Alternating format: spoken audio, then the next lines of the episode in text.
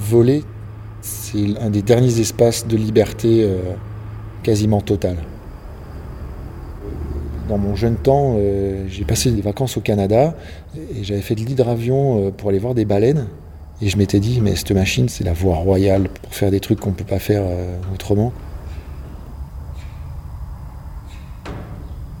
Avec un hydravion, on part de nulle part, d'un endroit perdu pour aller dans un autre endroit perdu où il n'y a rien. L'hydravion, il fait sa vie là-dedans. Et c'est un vrai côté privilégié. Je m'appelle Bertrand Voléger et je suis pilote depuis euh, une dizaine d'années.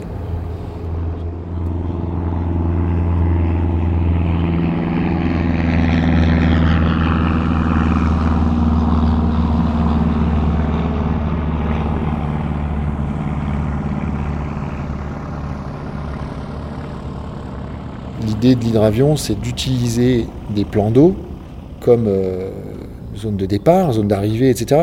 Mais la philosophie, c'est quand même d'aller évoluer dans des endroits où il n'y a aucune infrastructure. En général, les pilotes d'hydravion, c'est souvent des pilotes de brousse. Ils ont aussi des avions, en général, euh, qui vont aller se poser dans la montagne avec des grosses roues ou avec des skis. Enfin, c'est une espèce de philosophie un peu différente quand même. Il y a quand même ce côté euh, grands espaces et que tu n'as pas dans l'aviation ni militaire ni l'aviation de ligne. C'est des boulots qui sont très très carrés. Quoi.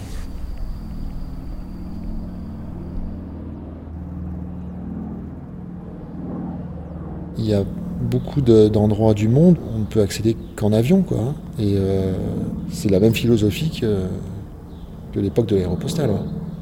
Ça n'a pas changé. C'est toujours un lien. Le seul lien, si l'avion ne vient pas euh, cette semaine, ben, on n'aura peut-être pas forcément euh, le courrier, la nourriture euh, ou les médicaments. Dans les îles françaises de Polynésie, il y a encore beaucoup de transport de médicaments, de, de donc ça veut dire du, transport sanitaire. Quoi. Et s'il n'y a pas ça, euh, le lien il est rompu. Quoi.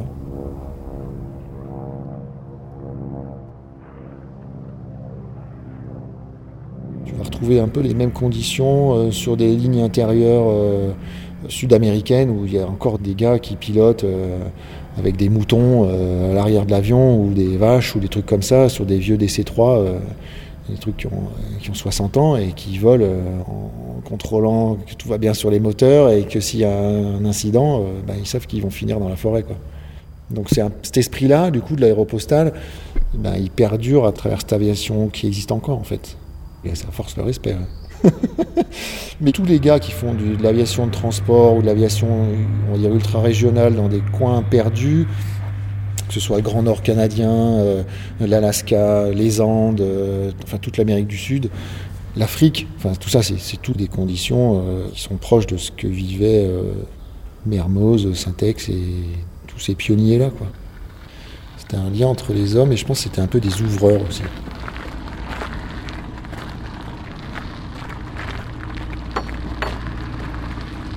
Ça vous fait quoi de voir l'avion au sol Je trouve ça beau. Ça vous donne pas envie de sauter dedans et de partir voler Ouais, je vais pas tarder. Mais c'est vrai que c'est un côté addictif quand même, parce que même après une grosse journée de, vol, euh, t'as envie d'être dedans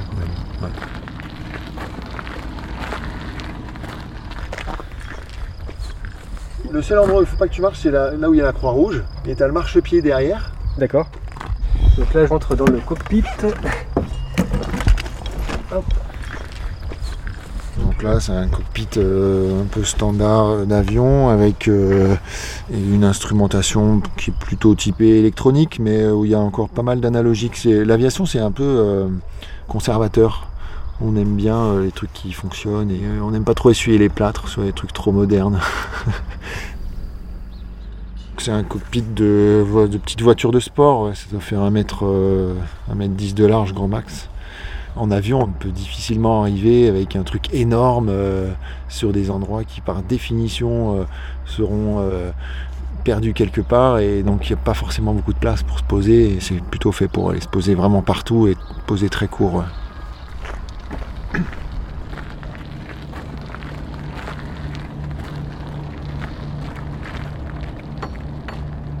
Les plus grands espaces euh, au-dessus desquels j'ai eu la chance de voler, c'est l'ouest américain, tout le sud-ouest américain en fait. Et là, euh, la destination, on s'en fout un peu. C'est euh, là, pour le coup, c'est vraiment le transit qui importe. Et c'est vrai que quand tu voles au-dessus du Grand Canyon, par exemple, ta relation aux grands espaces, t'es baigné dedans. Dans un avion, si on n'a pas un panorama sympa à regarder, on s'ennuie vite. On s'ennuie même très très vite. En France, on peut faire des sauts de puce, et c'est souvent des coins qui sont quand même bien perdus. Quoi. Le lac de Parlou, tout ça, c'est dans, dans l'Aude, dans le sud-ouest. là. Euh, c'est des coins qui sont ultra perdus. Il hein. n'y a rien. Quoi.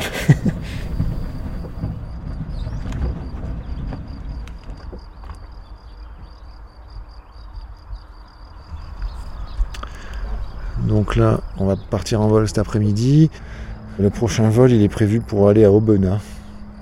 Et Aubenas en Ardèche, il nous faut 43 minutes, si ma mémoire est bonne. 46 minutes. On vole à 6500 pieds de mémoire, ça fait, euh, euh, ça fait à peu près 2000 mètres, 2500 mètres. Vu que c'est pas très loin, c'est assez peu intéressant de monter très très haut. Et les plans de vol sont obligatoires à partir du moment où on fait du vol transfrontalier ou du vol au-dessus de, au de la mer. pour aller en Corse par exemple, il faut poser un plan de vol.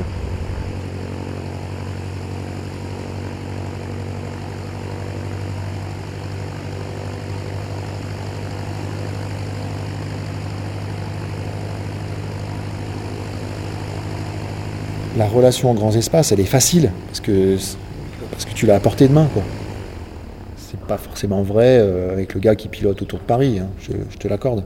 Mais nous, euh, tu fais le tour des écrans en une heure et demie, tu fais, euh, tu vois, as un rapport à la montagne qui est clairement différent de ce qu'on peut faire en rando, par exemple. Quand tu as un lever de soleil ou un coucher de soleil et que, que ça passe au-dessus de crêtes que toi-même tu survoles, et que c'est souvent des lumières, des trucs qu'on voit pas au sol en fait. Et je me souviens d'être posé dans des lagunes au fin fond de la jungle, enfin de la, brousse plutôt, euh, tu poses ton hydravion, et puis il y a un éléphant qui, jaillit, euh, qui jaillit devant toi parce qu'il a entendu un truc et, il vient voir ce que c'est quoi. Tu peux pas euh, vivre ce genre de choses avec un avion standard ou une voiture, enfin je sais pas, tu vois, c'est des grands moments ça. Dans des espaces comme le Larzac par exemple, ou enfin tout, le centre là, t'es tout seul quoi. Et euh, bien souvent, tu, vois un truc extraordinaire et tu vas dire Je suis tout seul, c'est dommage qu'il n'y ait personne à côté.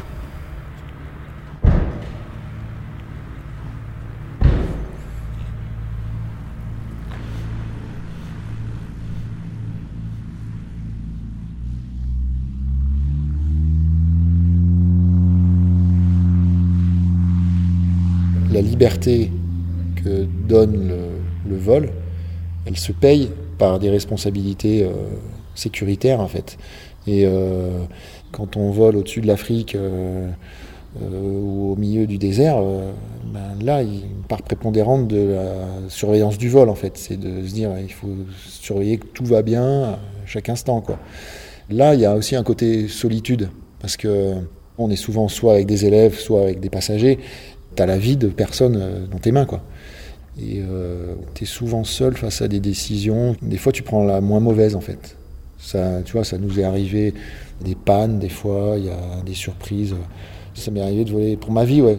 De se retrouver euh, coincé dans des, avec des orages partout autour. Euh, là, il y a des choix, des fois, tactiques qui sont. Tu sais que tu n'as pas trop de bons choix. Donc, tu sais que tu vas prendre le moins mauvais, quoi.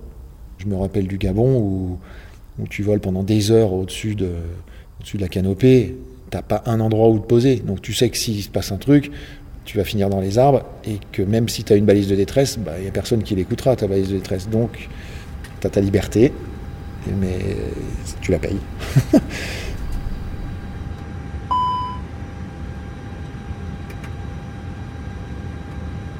on a une conscience écologique, ce qui est peut-être un petit peu paradoxal euh, quand on est pilote d'avion, mais euh, moi, moi, en tout cas je l'ai ce truc-là.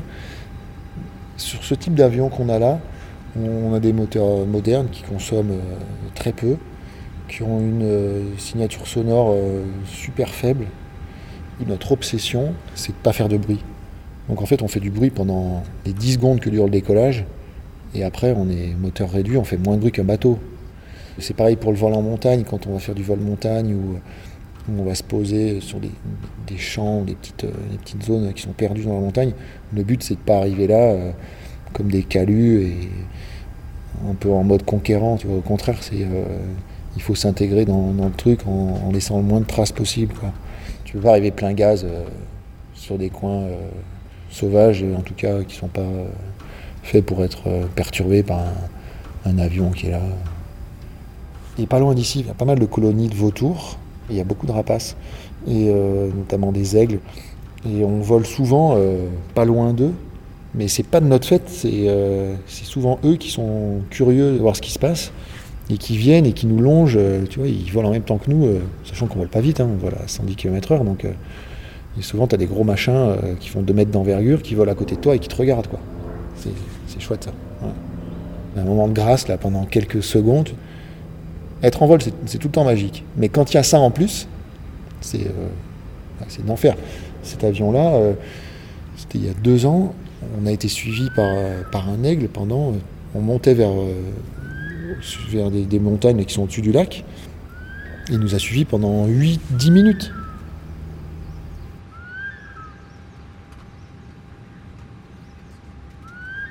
Je pense que c'est comme un marin. En fait, tu es tout petit, dans un, environnement qui est dix fois plus fort que toi. Donc en général, les pilotes qui sont pas humbles, ils font pas de vieux os. C'est la règle face à la nature. Quoi.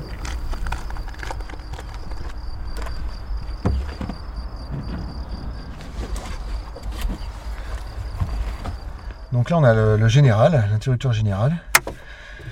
On a serré le frein de parc, parce que sinon on démarre, l'avion va avancer. Donc on vérifie bien à droite, bien à gauche qu'il n'y ait personne. Aux États-Unis, on gueule prop clear avec la verrière ouverte pour être sûr qu'il n'y ait personne qui soit là. Hop, on a les clés. Tac, le contacteur. Les circuits d'allumage 1 et 2 sont en marche. Clac. On n'a pas besoin de pompe à essence. Les gaz sont tout réduits. Et on démarre.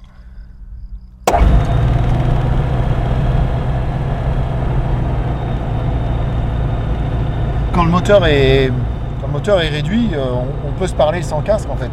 On s'entend, le volume sonore est pas très fort. Hein. Après, du moment où on se met à accélérer, ça fait vraiment beaucoup de bruit. L'hélice fait beaucoup de bruit. C'est parti.